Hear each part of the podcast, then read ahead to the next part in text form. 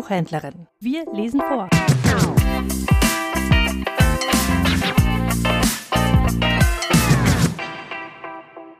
Der Augsburger Kreidekreis von Bertolt Brecht, entstanden 1940.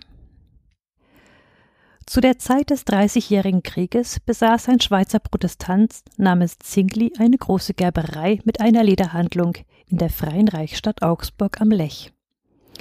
Er war mit einer Augsburgerin verheiratet und hatte ein Kind mit ihr. Als die Katholischen auf die Stadt zu marschierten, rieten ihm seine Freunde dringend zur Flucht, aber sei es, dass die kleine Familie ihn hielt, sei es, dass er seine Gerberei nicht im Stich lassen wollte, er konnte sich jedenfalls nicht entschließen, bei Zeiten wegzureisen.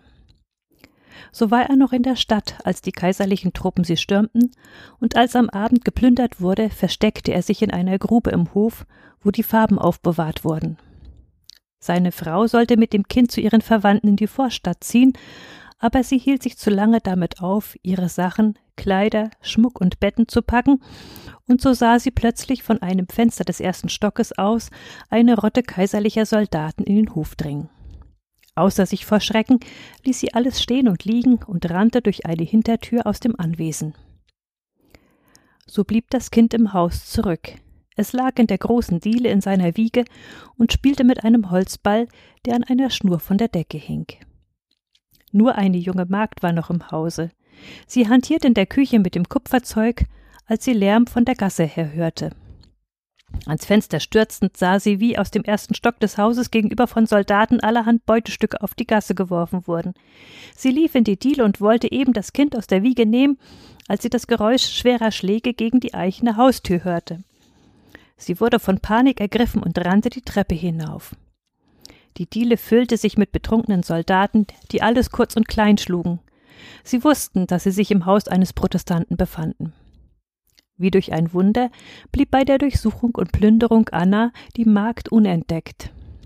Die Rotte verzog sich, und aus dem Schrank herauskletternd, in dem sie gestanden war, fand Anna auch das Kind in der Diele unversehrt. Sie nahm es hastig an sich und schlich mit ihm auf den Hof hinaus.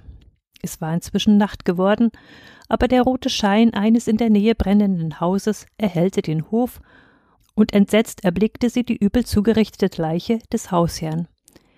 Die Soldaten hatten ihn aus seiner Grube gezogen und erschlagen.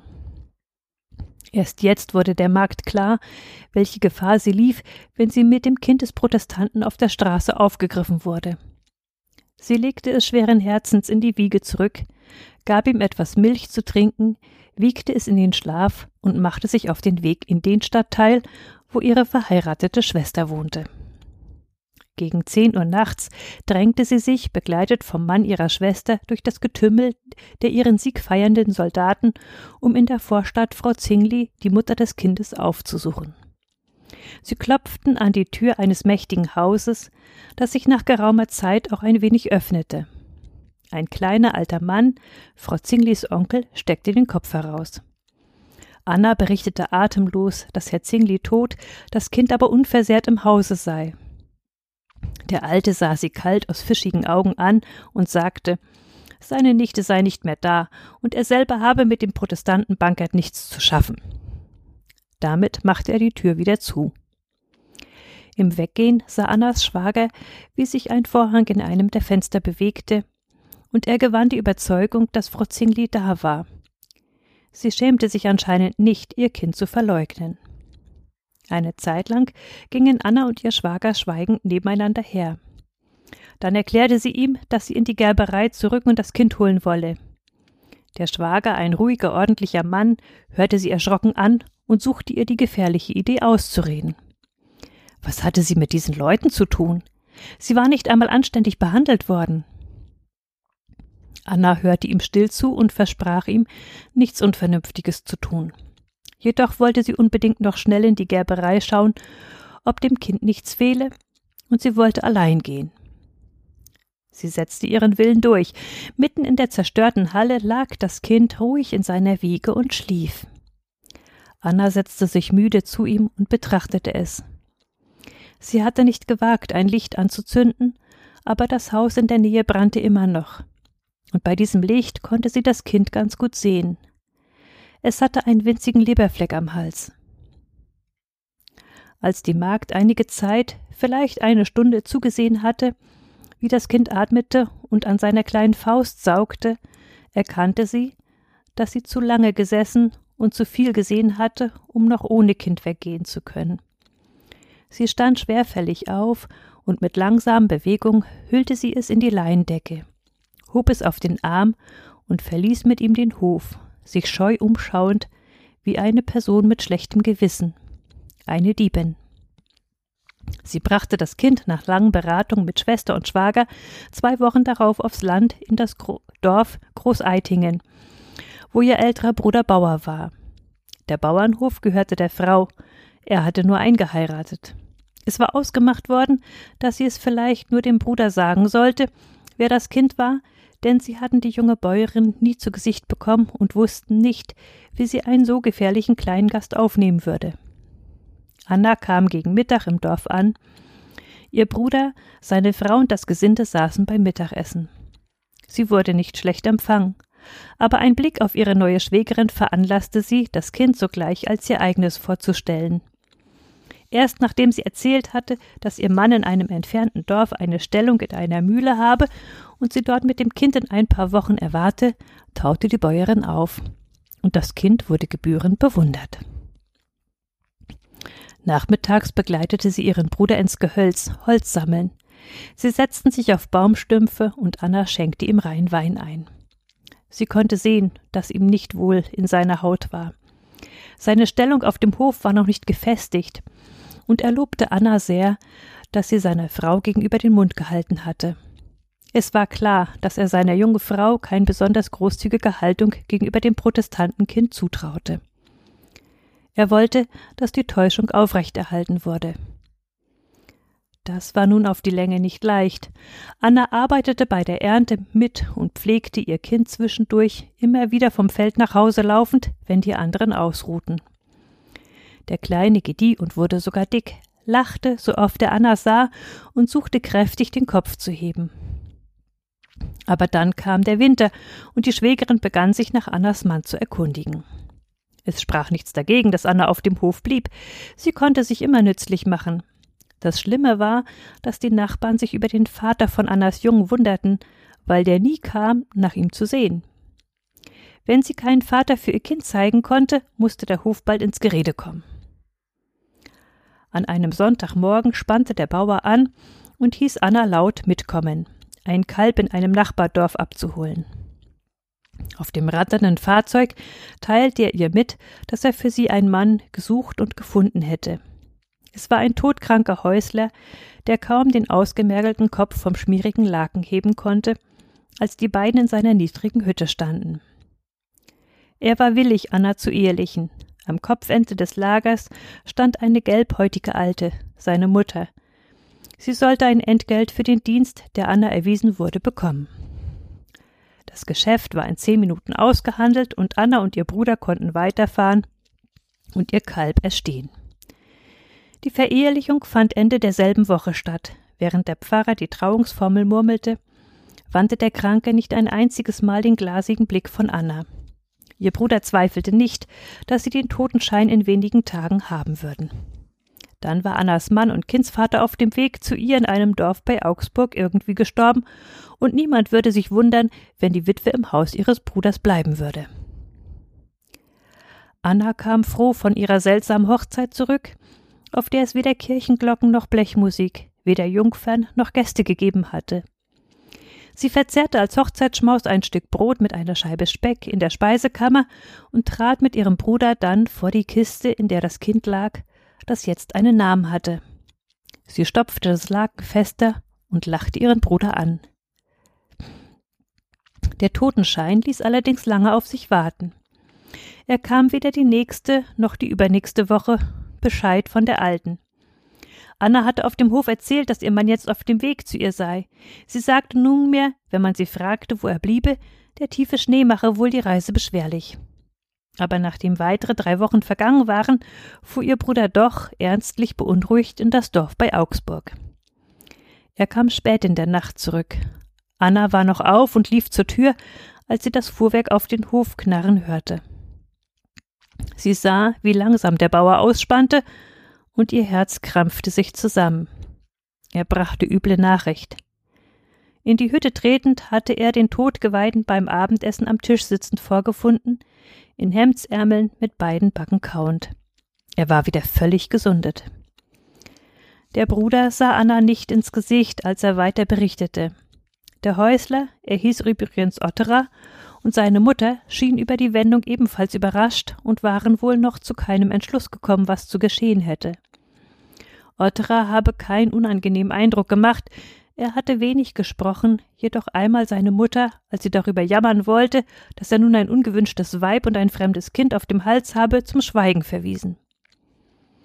Er aß bedächtig seine Käsespeise weiter während der Unterhaltung und aß noch, als der Bauer wegging. Die nächsten Tage war Anna natürlich sehr bekümmert. Zwischen ihrer Hausarbeit lehrte sie den Jungen gehen. Wenn er den Spinnrocken losließ und mit ausgestreckten Armen auf sie zugewackelt kam, unterdrückte sie ein trockenes Schluchzen und umklammerte ihn fest, wenn sie ihn auffing. Einmal fragte sie ihren Bruder, was ist er für einer? Sie hatte ihn nur auf dem Sterbebett gesehen und nur abends beim Schein einer schwachen Kerze. Jetzt erfuhr sie, dass ihr Mann ein abgearbeiteter Fünfziger sei. Halt so, wie ein Häusler ist. Bald darauf sah sie ihn. Ein Hausierer hatte ihr mit einem großen Aufwand an Heimlichkeit ausgerichtet, dass ein gewisser Bekannter sie an dem und dem Tag zu der und der Stunde bei dem und dem Dorf, da wo der Fußweg nach Landsberg abgeht, treffen wolle. So begegneten die Verehelichten sich zwischen ihren Dörfern, wie die antiken Feldherren zwischen ihren Schlachtenreihen im offenen Gelände, das vom Schnee bedeckt war. Der Mann gefiel Anna nicht. Er hatte kleine graue Zähne, sah sie von oben bis unten an, obwohl sie in einem dicken Schafpelz steckte und nicht viel zu sehen war, und gebrauchte dann die Wörter Sakrament der Ehe. Sie sagte ihm kurz, sie müsse sich alles noch überlegen, bat ihn aber, er möchte ihr durch irgendeinen Händler oder Schlechter, der durch Großeitingen kam, vor ihrer Schwägerin ausrichten lassen, er werde jetzt bald kommen und sei nur auf dem Weg erkrankt. Otterer nickte in seiner bedächtigen Weise. Er war über einen Kopf größer als sie und blickte immer auf ihre linke Halsseite beim Reden, was sie aufbrachte.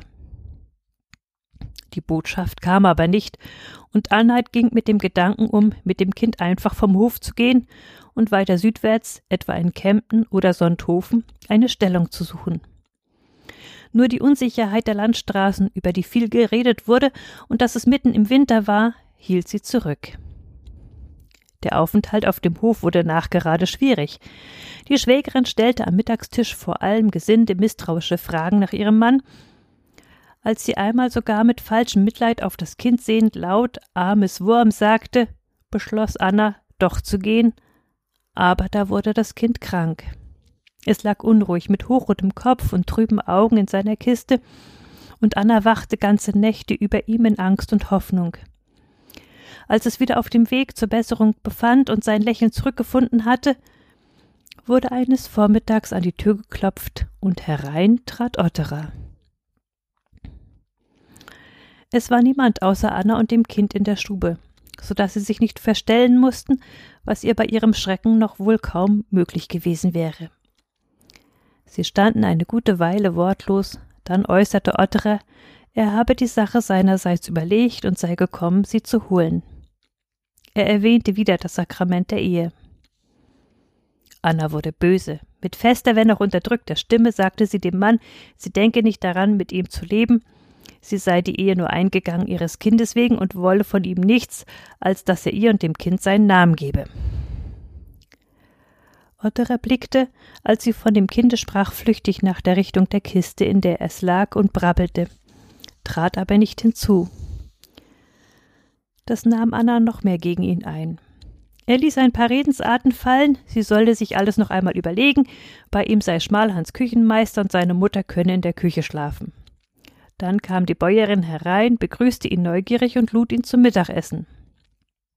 Den Bauern begrüßte er, schon am Teller sitzend, mit einem nachlässigen Kopfnicken, weder vortäuschend er kenne ihn nicht, noch verratend, dass er ihn kannte. Auf die Fragen der Bäuerin antwortete er einsilbig, und seine Blicke nicht vom Teller erhebend, Er habe in Mehring eine Stelle gefunden und Anna könne zu ihm ziehen. Jedoch sagte er nichts mehr davon, dass dies gleich sein müsse. Am Nachmittag vermied er die Gesellschaft des Bauern und tagte hinter dem Haus Holz, wozu ihm niemand aufgefordert hatte.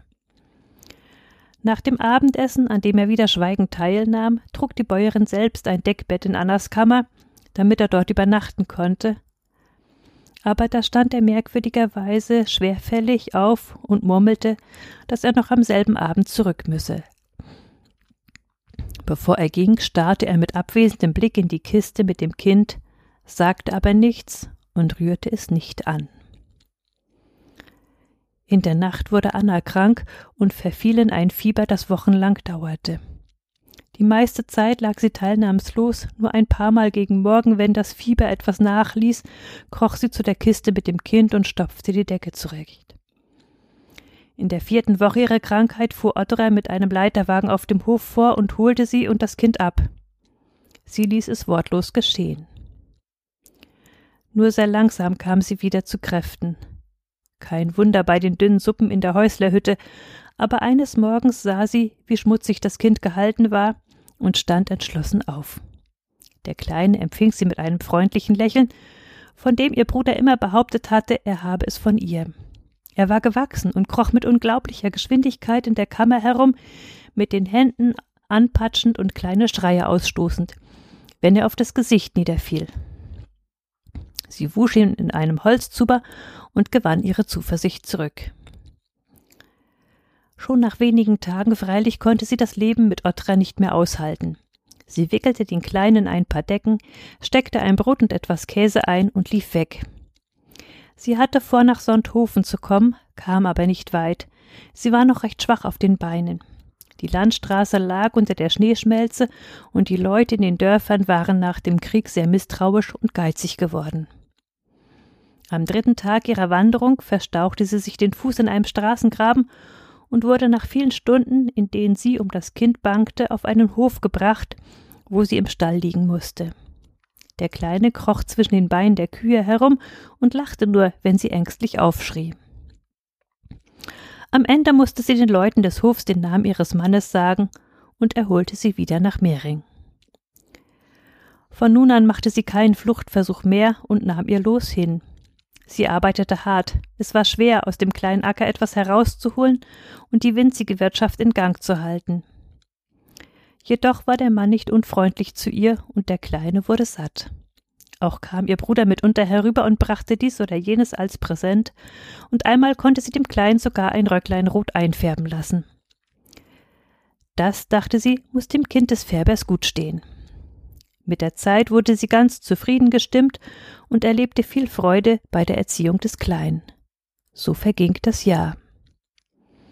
Aber eines Tages ging sie ins Dorf Sirup holen und als sie zurückhörte, war das Kind nicht in der Hütte und ihr Mann berichtete ihr, dass eine fein gekleidete Frau in einer Kutsche vorgefahren sei und das Kind geholt habe.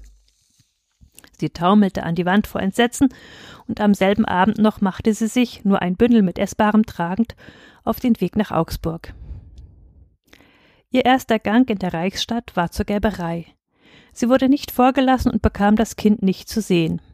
Schwester und Schwager versuchten vergebens ihr Trost zuzureden. Sie lief zu den Behörden und schrie außer sich, man habe ihr Kind gestohlen. Sie ging so weit anzudeuten, dass Protestanten ihr Kind gestohlen hätten. Sie erfuhr daraufhin, dass jetzt andere Zeiten herrschten und zwischen Katholiken und Protestanten Frieden geschlossen worden sei. Sie hätte kaum etwas ausgerichtet, wenn ihr nicht ein besonderer Glücksumstand zu Hilfe gekommen wäre. Ihre Rechtssache wurde an einen Richter verwiesen, der ein ganz besonderer Mann war. Es war das der Richter Ignaz Dollinger, in ganz Schwaben berühmt wegen seiner Grobheit und Gelehrsamkeit. Vom Kurfürsten von Bayern, mit dem er einen Rechtsstreit der Freien Reichsstadt ausgetragen hatte, dieser lateinische Mistbauer, getauft, vom niedrigen Volk aber in einer langen Moritat löblich besungen. Von Schwester und Schwager begleitet, kam Anna vor ihn. Der kurze, aber ungemein fleischige alte Mann saß in einer winzigen kahlen Stube zwischen Stößen von Pergamenten und hörte sie nur ganz kurz an. Dann schrieb er etwas auf ein Blatt und brummte. Tritt dorthin, aber mach schnell. Und dirigierte sie mit seinen kleinen plumpen Hand an eine Stelle des Raums, auf die durch das schmale Fenster das Licht fiel. Für einige Minuten sah er genau ihr Gesicht an. Dann winkte er sie mit einem Stoßseufzer weg. Am nächsten Tag ließ er sie durch einen Gerichtsdiener holen und schrie sie, als sie noch auf der Schwelle stand, an. Warum hast du keinen Ton davon gesagt, dass es um eine Gerberei mit einem pfundigen Anwesen geht? Anna stockte. Anna sagte verstockt, dass es ihr um das Kind gehe. Bild dir nicht ein, dass du die Gerberei schnappen kannst, schrie der Richter. Wenn der Bankert wirklich deiner ist, fällt das Anwesen an die Verwandten von dem Zingli. Anna nickte, ohne ihn anzuschauen. Dann sagte sie: Er braucht die Gerberei nicht. Ist es deiner? bellte der Richter. Ja, sagte sie leise, wenn ich ihn nur so lange behalten dürfte, bis er alle Wörter kann. Er weiß erst sieben. Der Richter hustete und ordnete die Pergamente auf seinem Tisch.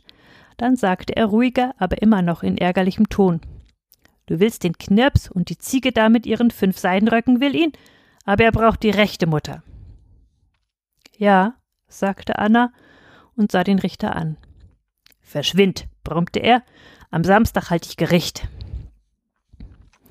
An diesem Samstag war die Hauptstadt und der Platz vor dem Rathaus am Perlachturm schwarz von Menschen, die dem Prozess um das Protestantenkind beiwohnen wollten.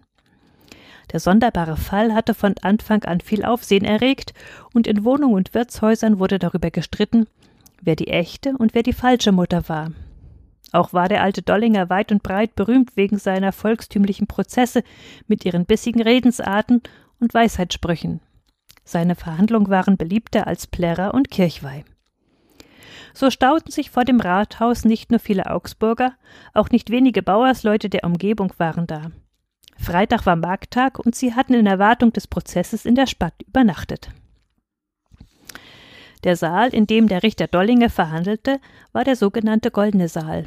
Er war berühmt als einziger Saal von dieser Größe in ganz Deutschland, der keine Säulen hatte. Die Decke war an Ketten im Dach fest aufgehängt. Der Richter Dollinger saß, ein kleiner runder Fleischberg, vor dem geschlossenen Erztor der einen Längswand.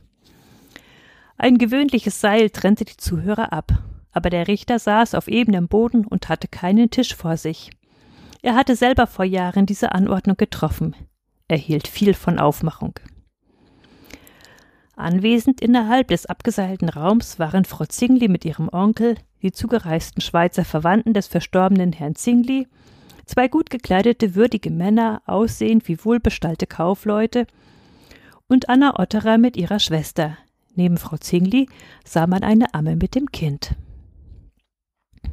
Alle, Parteien und Zeugen standen. Der Richter Dollinger pflegte zu sagen, dass die Verhandlungen kürzer ausfielen, wenn die Beteiligten stehen müssten. Aber vielleicht ließ er sie auch nur stehen, damit sie ihn vor dem Publikum verdeckten, so dass man den Richter höchstens sah, wenn man sich auf die Zehenspitzen stellte und den Hals ausrenkte. Zu Beginn der Verhandlung kam es zu einem Zwischenfall. Als Anna das Kind erblickte, stieß sie einen Schrei aus und trat vor, und das Kind wollte zu ihr strampelte heftig in den Arm der Amme und fing an zu brüllen. Der Richter ließ es aus dem Saal bringen. Dann rief er Frau Zingli auf. Sie kam vorgerauscht und schilderte, ab und zu ein Sacktüchlein an die Augen lüftend, wie bei der Plünderung die kaiserlichen Soldaten ihr das Kind entrissen hätten. Noch in derselben Nacht war die Magd in das Haus ihres Onkels gekommen und hatte berichtet, das Kind sei noch im Haus, wahrscheinlich in Erwartung eines Trinkgelds.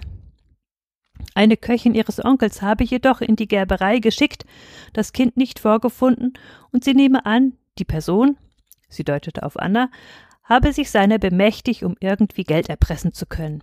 Sie wäre wohl auch über kurz oder lang mit solchen Forderungen hervorgekommen, wenn man ihr nicht zuvor das Kind abgenommen hätte. Der Richter Dollinger rief die beiden Verwandten des Herrn Zingli auf und fragte sie, ob sie sich damals nach Herrn Zingli erkundigt hätten und was ihnen von Frau Zingli erzählt worden sei. Sie sagten aus, Frau Zingli habe sie wissen lassen, ihr Mann sei erschlagen worden, und das Kind habe sie einer Magd anvertraut, bei der es in guter Hut sei. Sie sprachen sehr unfreundlich von ihr, was allerdings kein Wunder war, denn das Anwesen fiel an sie, wenn der Prozess für Frau Zingli verloren ging. Nach ihrer Aussage wandte sich der Richter wieder an Frau Zingli und wollte von ihr wissen, ob sie nicht einfach bei dem Überfall damals den Kopf verloren und das Kind im Stich gelassen habe. Frau Zingli sah ihn mit ihren blassen blauen Augen wie verwundert an und sagte gekränkt Sie habe ihr Kind nicht im Stich gelassen. Der Richter Dollinger räusperte sich und fragte sie interessiert, ob sie glaube, dass keine Mutter ihr Kind im Stich lassen könne. Ja, das glaube sie, sagte sie fest. Ob sie denn glaube, fragte der Richter weiter, dass einer Mutter, die es doch tue, der Hintern verhauen werden müsste, gleichgültig wie viel Röcke sie darüber trage. Frau Zingli gab keine Antwort, und der Richter rief die frühere Magd Anna auf. Sie trat schnell vor und wiederholte mit leiser Stimme, was sie schon bei der Voruntersuchung gesagt hatte. Sie redete aber, als ob sie zugleich horchte, und ab und zu blickte sie nach der großen Tür, hinter die man das Kind gebracht hatte, als fürchtete sie, dass es immer noch schreie. Sie sagte aus, sie sei zwar in jener Nacht zum Haus von Frau Zinglis Onkel gegangen, dann aber nicht in die Gerberei zurückgekehrt, aus Furcht vor den Kaiserlichen und weil sie Sorgen um ihr eigenes lediges Kind gehabt habe, das bei guten Leuten im Nachbarort Lechhausen untergebracht gewesen sei. Der alte Dollinger unterbrach sie grob und schnappte es, habe also zumindest eine Person in der Stadt gegeben, die so etwas wie Furcht verspürt habe. Er freue sich, das feststellen zu können, denn es beweise, dass eben zumindest eine Person damals einige Vernunft besessen habe. Schön sei es allerdings von der Zeuge nicht gewesen, dass sie sich nur um ihr eigenes Kind gekümmert habe. Andererseits aber heißt es ja im Volksmund, Blut sei dicker als Wasser, und was eine rechte Mutter sei, die gehe auch stehlen für ihr Kind. Das sei aber vom Gesetz streng verboten, denn Eigentum sei Eigentum und wer stehle, der lüge auch, und Lügen sei ebenfalls vom Gesetz verboten. Und dann hielt er eine seiner weisen und derben Lektionen über die Abgefeimtheit der Menschen, die das Gericht anschwindelten, bis sie blau im Gesicht seien, und nach einem kleinen Abstecher über die Bauern, die die Milch unschuldiger Kühe mit Wasser verpanschten, und den Magistrat der Stadt, der zu hohe Marktsteuern von den Bauern nehme, der überhaupt nichts mit dem Prozess zu tun hatte, verkündete er, dass die Zeugenaussage geschlossen sei und nichts ergeben habe. Dann machte er eine lange Pause und zeigte alle Anzeichen der Ratlosigkeit, sich umblickend, als erwarte er von irgendeiner Seite her einen Vorschlag, wie man zu einem Schluss kommen könne. Die Leute sahen sich verblüfft an, und einige reckten die Hälse, um einen Blick auf den hilflosen Richter zu erwischen. Es blieb aber sehr still im Saal, nur von der Straße herauf konnte man die Menge hören. Dann ergriff der Richter wieder seufzend das Wort. Es ist nicht festgestellt worden, wer die rechte Mutter ist, sagte er. Das Kind ist zu bedauern. Man hat schon gehört, dass die Väter sich oft drücken und nicht die Väter sein wollen, die Schufte, aber hier melden sich gleich zwei Mütter. Der Gerichtshof hat ihnen so lange zugehört, wie sie es verdienen, nämlich einer jeden geschlagene fünf Minuten, und der Gerichtshof ist zu der Überzeugung gelangt, dass beide wie gedruckt lügen. Nun ist aber, wie gesagt, auch noch das Kind zu bedenken, das eine Mutter haben muss. Man muss also, ohne auf bloßes Geschwätz einzugehen, feststellen, wer die rechte Mutter des Kindes ist. Und mit ärgerlicher Stimme rief er den Gerichtsdiener und befahl ihm, eine Kreide zu holen. Der Gerichtsdiener ging und brachte ein Stück Kreide. Zieh mit der Kreide da auf dem Fußboden einen Kreis, in dem drei Personen stehen können, wies ihn der Richter an. Der Gerichtsdiener kniete nieder und zog mit der Kreide den gewünschten Kreis. Jetzt bringt das Kind, befahl der Richter. Das Kind wurde hereingebracht. Es fing wieder an zu heulen und wollte zu Anna. Der alte Dollinger kümmerte sich nicht um das Geplär und hielt seine Ansprache nur in etwas lauterem Ton. Diese Probe, die jetzt vorgenommen werden wird, verkündete er, habe ich in einem alten Buch gefunden und sie gilt als recht gut.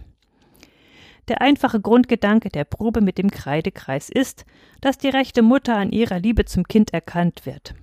Also muss die Stärke dieser Liebe erprobt werden. Gerichtsdiener, stell das Kind in diesen Kreidekreis. Der Gerichtsdiener nahm das plärrende Kind von der Hand der Amme und führte es in den Kreis. Der Richter fuhr fort, sich an Frau Zingli und Anna wendend. Stellt auch ihr euch in den Kreidekreis, fasst jede eine Hand des Kindes und wenn ich los sage, dann bemüht euch, das Kind aus dem Kreis zu ziehen. Die von euch, die stärkere Liebe hat, wird auch mit der größeren Kraft ziehen und so das Kind auf ihre Seite bringen. Im Saal war es unruhig geworden, die Zuschauer stellten sich auf die Fußspitzen und stritten sich mit den vor ihnen Stehenden.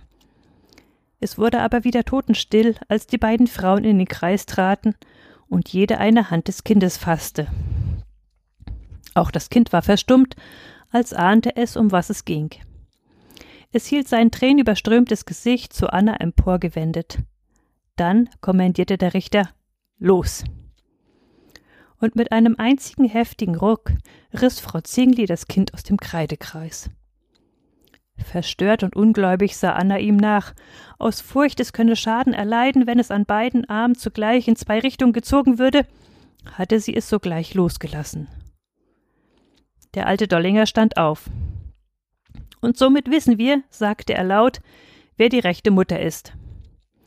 Nehmt der Frau das Kind weg, sie würde es kalten Herzens in Stücke reißen. Und er nickte Anna zu und ging schnell aus dem Saal zu seinem Frühstück.